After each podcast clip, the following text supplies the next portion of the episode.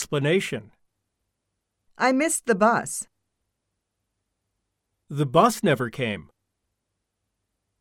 I worked till late last night. I had a headache this morning. I feel sick.